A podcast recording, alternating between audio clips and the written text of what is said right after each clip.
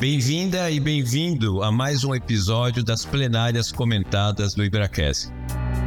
Nessa série de podcasts do IBRAC, destacamos os principais pontos dos julgados do Tribunal do CAD, indicando tendências da jurisprudência para quem quer estar antenado com o que tem de mais recente na área concorrencial.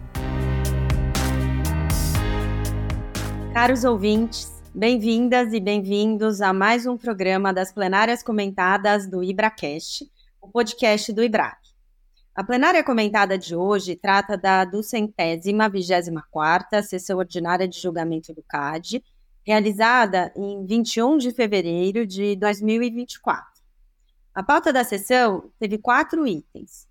É, um ato de concentração de relatoria do conselheiro Diogo Thompson, dois APACs, um de relatoria do conselheiro Gustavo Augusto e outro de, do conselheiro Diogo Thompson, um embargo de declaração de relatoria do Gustavo Augusto, e também a gente vai ressaltar hoje dois despachos que tiveram algumas discussões relevantes que foram referendados também pelo Tribunal do CAD nesta sessão. Antes de cumprimentar os convidados de hoje, é, eu gostaria de destacar novamente é, a consulta pública do circuito deliberativo virtual, que é, o, tem o Comitê de Concorrência do IBRAC, eles estão preparando contribuições para essa consulta pública, uma iniciativa bastante importante aí do Tribunal do CAD, e, e cuja proposta de resolução já está disponível, e, e o prazo para manifestação é 7 de março. Então fica aí esse aviso. É, eu gostaria de cumprimentar primeiramente o meu colega, que é entrevistador desse programa, Alessandro Jacalha, por dividir novamente aqui comigo esse, é o episódio de hoje.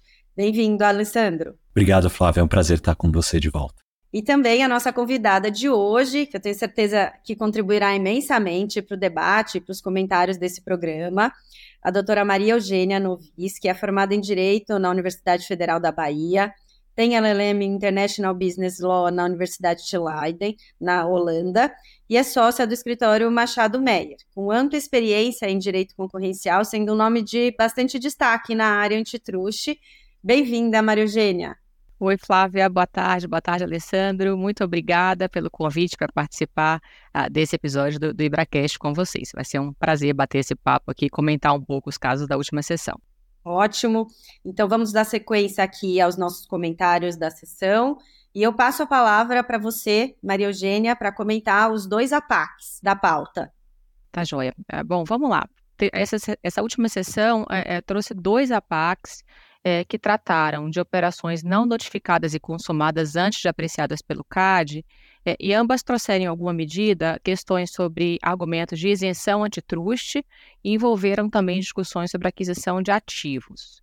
É, essa discussão do que, que são ativos concorrencialmente relevantes é bem importante diante da interpretação que o CAD tem dado ao inciso 2 do artigo 90 da Lei de Defesa da Concorrência, ou seja, discute-se quando o CAD entende que houve uma aquisição da totalidade ou parte de uma empresa por meio de uma transferência de, de ativos. É, o termo aquisição de ativos, né, usado na lei, é interpretado de uma, de uma forma bastante ampla pelo CAD, inclui outras modalidades de transferência de ativos que não somente a própria a compra e venda propriamente dita.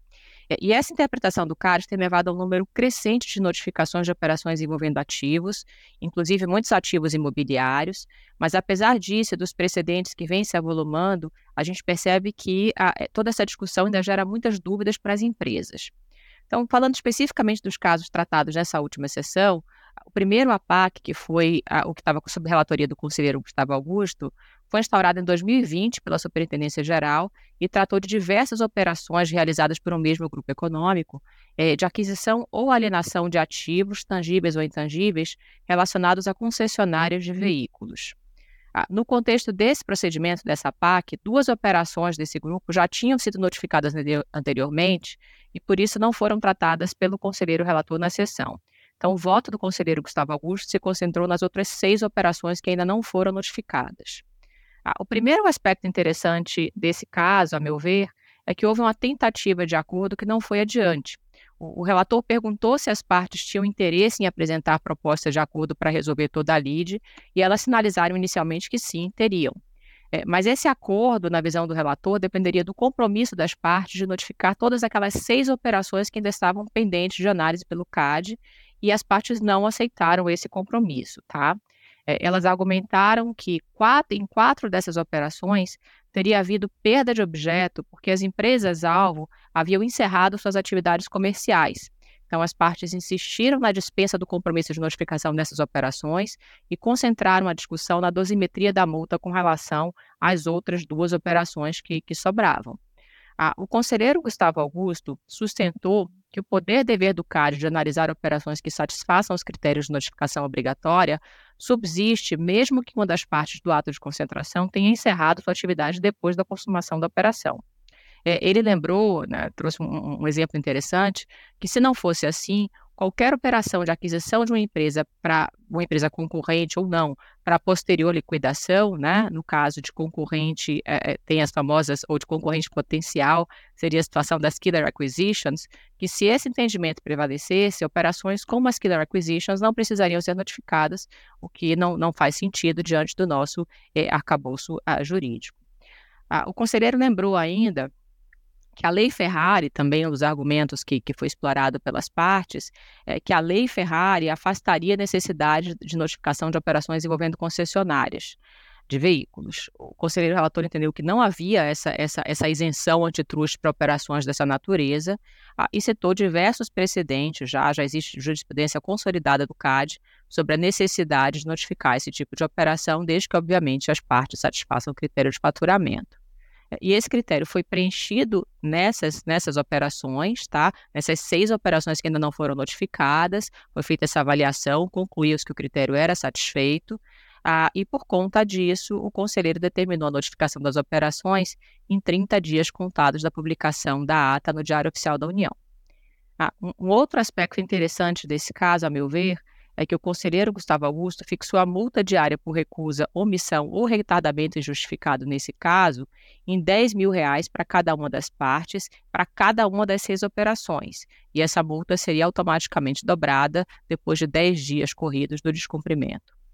É, na, na visão do conselheiro, a severidade dessa pena seria justificada por conta da multiplicidade de infrações, ou seja, foram várias operações não notificadas ah, por essas empresas, durante um período longo de tempo, inicialmente foi, foi pedido o levantamento das operações realizadas nos, nos, últimos cinco anos, depois se estendeu esse período até para dez anos, é, sob o argumento de imprescritibilidade do dever de notificar, ah, e por conta também da oposição das partes é, à determinação de notificação.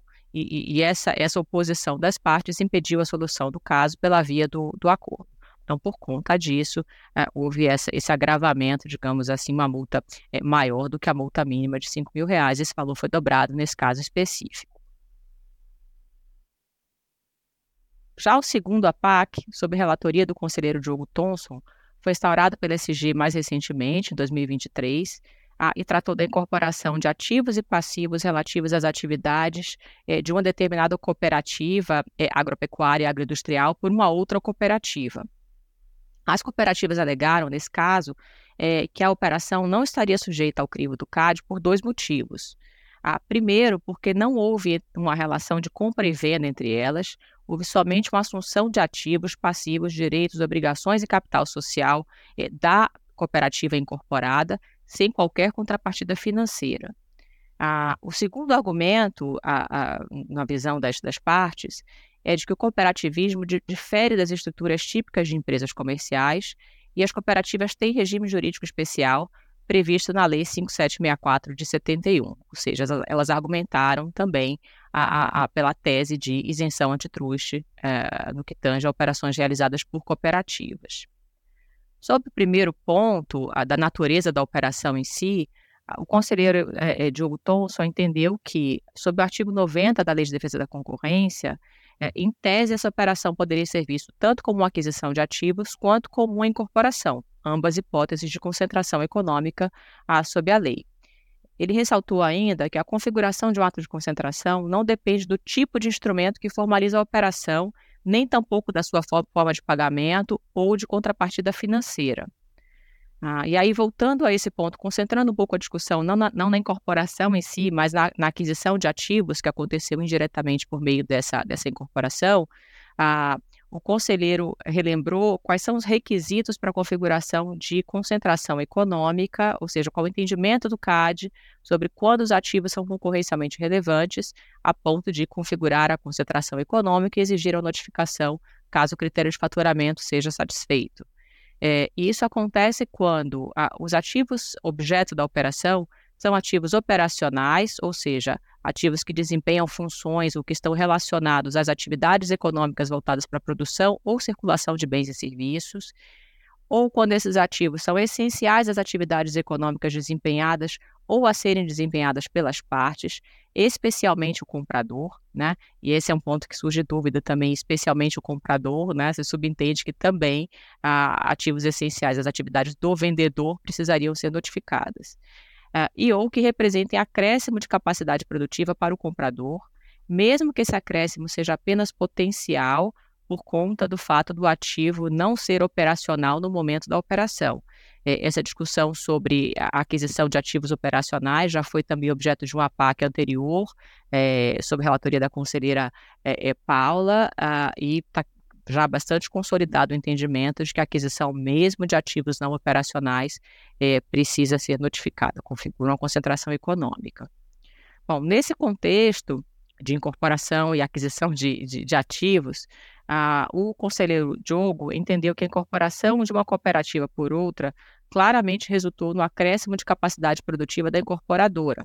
É, e essa conclusão foi amparada pelo próprio valor do acervo líquido incorporado, informado pelas partes, teve um laudo de avaliação da incorporação, ah, e esses ativos, esses acervos líquidos, totalizavam mais de 22 milhões de reais, e pelas próprias justificativas apresentadas pelas cooperativas para incorporação, elas disseram que a incorporação gerou oportunidades de conjugação de recursos e otimização dos negócios, buscou trazer benefícios para os cooperados, como ampliação de capacidade e recursos, eh, fortaleceu a representatividade dos cooperados perante o mercado e gerou também ganhos de escala. Segundo a, sobre o segundo argumento de defesa a, trazido pelas, pelas cooperativas, é, que era uma hipotética isenção antitruste para as cooperativas por força da, da, da lei, o conselheiro Diogo lembrou que a lei se aplica às pessoas físicas ou jurídicas, a lei, no caso, a lei de defesa da concorrência, obviamente, se aplica às pessoas físicas ou jurídicas de direito público ou privado, quaisquer associações de entidades ou pessoas de fato ou de direito, ainda que sem personalidade jurídica, mesmo que exerçam atividades sob regime de monopólio legal. Ou seja, a lei se aplica a uma gama de entidades, que é o termo usado genericamente é, no artigo 4 da Resolução 33 do CAD, que detalha as situações é, de concentração ah, econômica. É interessante também essa questão da, da inexistência de isenção antitruste por força da lei do cooperativismo, foi tratada depois do voto do conselheiro é, Diogo, em manifestação do conselheiro Carlos Jacques. Trouxe várias considerações interessantes sobre, sobre o tema do cooperativismo. Bom, por fim, o conselheiro é, é, Diogo determinou que as partes também notifiquem o ato de concentração em questão, ah, e fixou a multa ah, diária de 5 mil reais por descumprimento, também a ser dobrada em caso de ah, atraso após 10 dias da notificação. Bom, os votos proferidos nos dois APACs foram seguidos pelos demais conselheiros, tá? Então foi a votação unânime. É, e em ambos os casos, a multa por gun jumping, as multas por gun jumping que serão aplicadas, são diversas operações aqui que foram tratadas, essa multa vai ficar sobre o Estado até que haja decisão de mérito dos atos de concentração em exame. É, acho que a gente está ainda na, na, no início da, dos trabalhos dessa nova composição. Vai ser interessante ver como os conselheiros atuais vão aplicar os critérios de dosimetria previstos na resolução do CAD, é, especialmente no que diz respeito aos aspectos subjetivos da, da, da resolução, da, dos critérios da dosimetria. Já, já existe aqui um, um, entendimento razoavelmente consolidado, né, existe alguma previsibilidade quanto à aplicação desses, desses critérios, Vamos ver como é que essa nova composição ah, se comporta nesses novos casos que forem, nos novos atos de concentração que forem levados a julgamento. Obrigado, Maria Eugênia.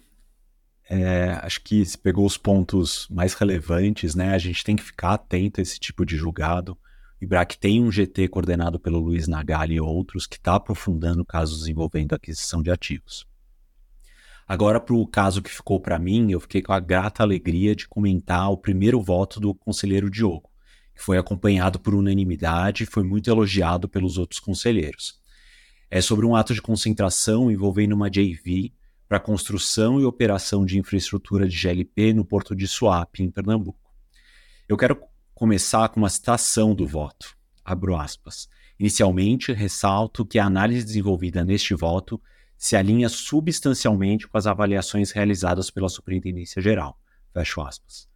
Todos estavam esperando essa postura dele, dado a sua história profissional. Nenhuma surpresa aqui. A análise concorrencial gira em torno do navio cisterna da Petrobras, que atualmente é o único ativo adequado para receber importações de GLP no Nordeste. Essa JV vai criar um concorrente para o navio cisterna, mas é um concorrente verticalizado, que também atua na distribuição de GLP. Aí está o ponto concorrencial. O conselheiro Diogo adotou a análise clássica de relações verticais, examinando a capacidade e incentivo para o fechamento de mercado e alegado aumento de custos de rivais. O primeiro ponto de destaque que eu queria fazer é que o conselheiro levou em consideração planos estratégicos de negócio da Petrobras, que não indicam a realização de um desinvestimento no futuro próximo e sugerem uma ampliação da produção de LP no país. É interessante essa utilização de documentos internos para análise concorrencial, porque é algo bastante comum em outras jurisdições. Outros dois pontos que eu entendo relevantes são: o primeiro é que o conselheiro ressaltou que a JV não tem o escopo de importação conjunta de GLP, para afastar as preocupações trazidas pelos terceiros interessados. Mesmo assim, ele indicou que se os acionistas alterarem esse escopo de atuação, pode ser objeto de investigação ou até resultar em outro AC. Isso foi reforçado pelos conselheiros Vitor e Camila. O segundo ponto é o reconhecimento de que a regulamentação setorial pode ser insuficiente para afastar uma intervenção do CAD. Segundo ele, existem vários casos de mercados regulados em que o tribunal impôs remédios, que acabam por complementar a regulamentação ou ampliar o seu enforcement. O conselheiro trouxe como exemplo o acordo de agosto de 22, envolvendo a indústria também de oil and gas. Ele diferencia o caso atual e o precedente para concluir que a regulamentação neste caso atual é suficiente. Agora eu vou falar para mim o que é o coração do voto. A pergunta-chave desse ponto é: a estrutura da operação pode auxiliar na aprovação pelo CAD? Ele concluiu, no, no caso, que a governança da empresa, no caso específico, garante uma isonomia de tratamento de concorrentes e mitiga o risco de troca de informações. Segundo ele, o desenho contratual complementa e fortalece os quatro pilares da Resolução 881 da ANP. O conselheiro faz referência ao voto do outro conselheiro Gustavo Augusto, de junho de 2023, que examinou a criação da plataforma para medir a sustentabilidade na cadeia agrícola. Naquele caso, o conselheiro Gustavo Augusto supesou a necessidade de remédios quando as partes trazem nos seus documentos contratuais elementos suficientes para garantir livre acesso, isonomia e não discriminação. Já para o tema de acesso a informações, o conselheiro Diogo faz referência ao voto do conselheiro Ravagnani, também no mesmo caso. São quatro elementos que devem estar presentes. Primeiro, uma estrutura de governança para garantir uma gestão independente da empresa em relação aos seus acionistas. Segundo, garantia de autonomia para profissionais responsáveis pela implementação e supervisão dos compromissos. Terceiro, previsão de mecanismos de controle e monitoramento do fluxo de informações no, no âmbito dos órgãos decisórios e entre funcionários. E, pro, e por último, restrições e limites para interações entre acionistas e a joint venture. Segundo ele, o conselheiro Diogo, cabe ao CAD prestigiar o esforço das partes de prever desde logo no desenho contratual esses mecanismos de governança, como protocolos antitrust que atendam a critérios consolidados do CAD. Mas acho que mais interessante do que isso é o destaque que o conselheiro faz da possibilidade de aplicação do artigo 91 da Lei de Defesa da Concorrência. O artigo 91, para quem não está familiarizado, estabelece que a aprovação de um AC pode ser revista pelas autoridades em três situações: se a decisão for baseada em informações falsas ou enganosas, se ocorrer descumprimento de quaisquer das obrigações assumidas e se não forem alcançados os benefícios visados. Segundo ele, o conselheiro Diogo, essas regras contratuais são vinculativas e não facultativas, até utilizando um outro precedente do conselheiro Gustavo. Ou seja, em caso de descumprimento, isso ensejaria a revisão do AC. Vale lembrar que no nosso último episódio, a Flávia comentou uma decisão do CAD uh, que questionou o posicionamento das, da SG em aceitar remédios contratuais. Vamos ver agora se o CAD vai ter um caso que combina a situação do caso anterior e deste novo caso. Bom, era isso. Flávia, agora passa a bola para você. Obrigada, Alessandro. É, eu vou comentar aqui o último item da pauta, que foram os embargos de declaração é, em processo administrativo envolvendo é, condutas anticompetitivas consistentes em formação de cartel para venda de combustíveis no município de Francisco Beltrão, no Paraná. Esse caso é de relatoria do conselheiro Gustavo Augusto. É, estavam impedidos o presidente Alexandre Cordeiro e o conselheiro é, Diogo Thompson. É, retomando um pouquinho o processo, o julgamento do processo administrativo, é, os embargantes foram condenados a multas de R$ 3.832.805,49 centavos e o outro R$ 651.576,93 centavos.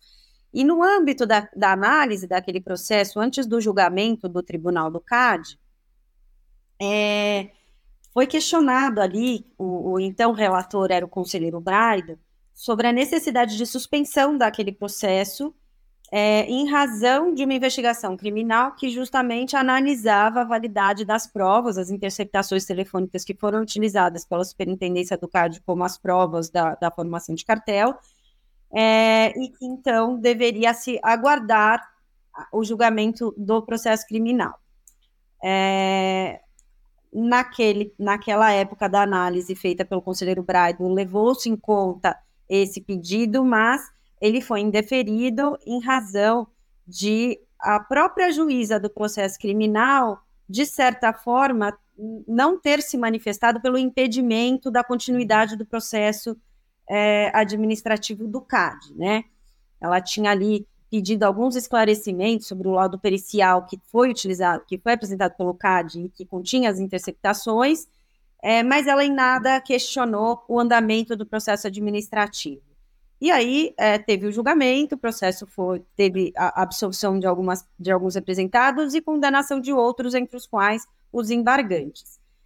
É, o ponto-chave aqui da discussão, não vou entrar nos detalhes do, do, do que foi, do que consta dos embargos, mas o ponto-chave que foi é, tratado pelo conselheiro Gustavo Augusto foi a questão, ele, ele conheceu dos embargos, mas ele indeferiu o pedido, porque é, o pedido foi o mesmo, né, esse que eu acabei de mencionar no âmbito da análise que teve lá enquanto estava sendo analisado o caso antes do julgamento, é, o pedido dos embargantes foi também no sentido de suspender e de considerar a decisão condenatória nula por conta da, do, da falta de, do encerramento da análise das provas no âmbito do processo originário, que é o processo criminal.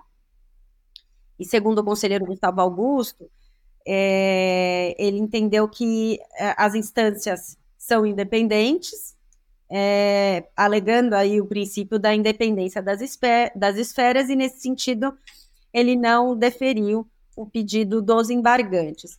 E aí, trazendo um pouco aqui essa questão da, do princípio das independências das esferas, que é um princípio que é muito utilizado né, pela autoridade concorrencial, é, acredito que pouco, talvez refletido, mas que agora a gente tem é, visto uma tendência aí de uma maior cooperação entre as esferas, principalmente é, considerando as questões aí de bis e de, né, de, de, questões até envolvendo a leniência, foi assinado no último seminário de concorrência do IBRAC um convênio entre CGU e CAD, que é justamente prevendo essa cooperação entre as esferas, então, de certa forma, é, minimizando um pouco é, o que prevê esse princípio independ da independência das esferas. Então, algo é, a se pensar.